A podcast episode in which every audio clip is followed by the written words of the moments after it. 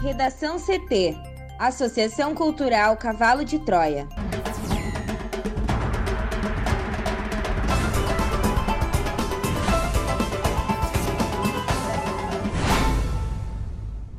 Olá, eu sou Amanda Hammermiller. Eu sou Juliana Preto. E eu sou Thaís Uchoa.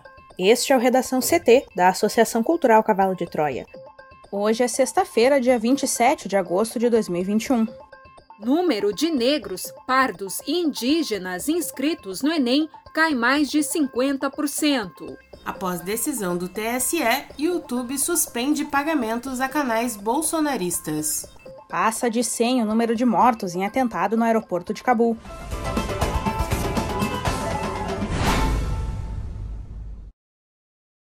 Com a pandemia, o Enem registrou em 2021 o menor número de inscritos desde 2007.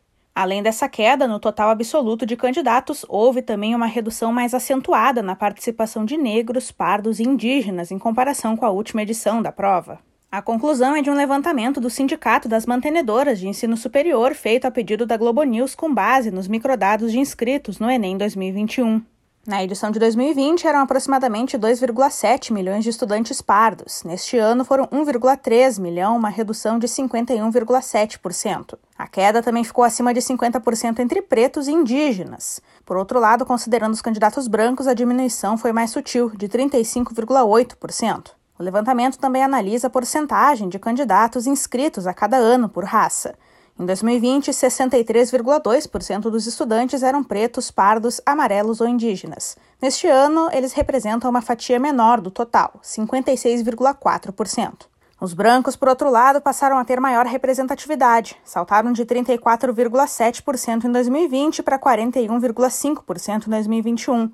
A classificação é feita com base na autodeclaração opcional dos alunos no momento da inscrição o YouTube começou a aplicar os efeitos da decisão do Corregedor-Geral do Tribunal Superior Eleitoral, Luiz Felipe Salomão, que determinou no dia 16 a suspensão dos repasses a canais bolsonaristas investigados por propagar desinformação e por transformar a ideologia política e os ataques a instituições em um mercado lucrativo.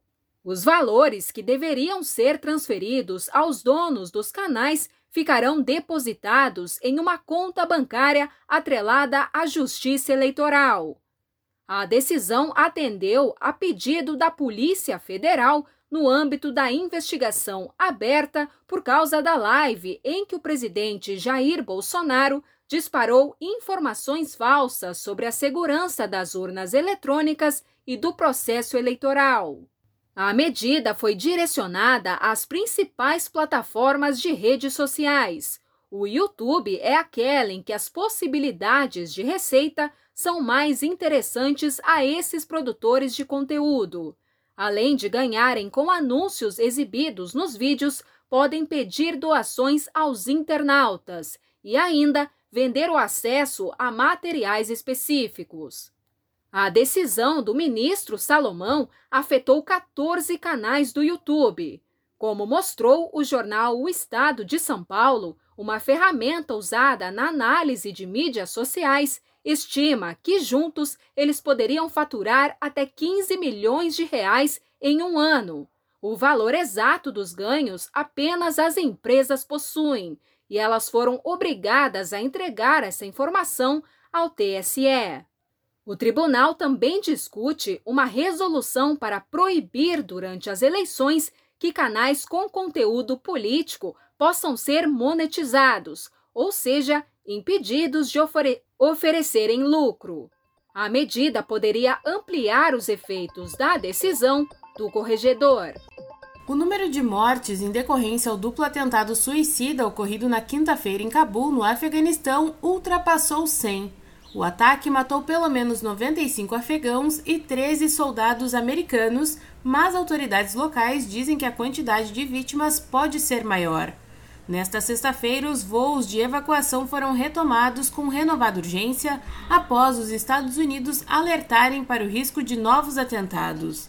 A multidão ansiosa fora do aeroporto aumentou. Dezenas de membros do Talibã com armas pesadas patrulhavam uma área a cerca de 500 metros do aeroporto para evitar que alguém se aventure além daquele ponto. Afegãos relatam ainda que muitos dos mortos não foram identificados porque os membros da família estão viajando de províncias distantes. Este foi o Redação CT, que é publicado de segunda a sexta, no início da tarde. Para não perder nenhuma edição, siga o podcast no seu aplicativo favorito ou acesse arroba AC Cavalo de Troia no Instagram e inscreva-se para receber no WhatsApp ou no Telegram. Uma ótima sexta-feira!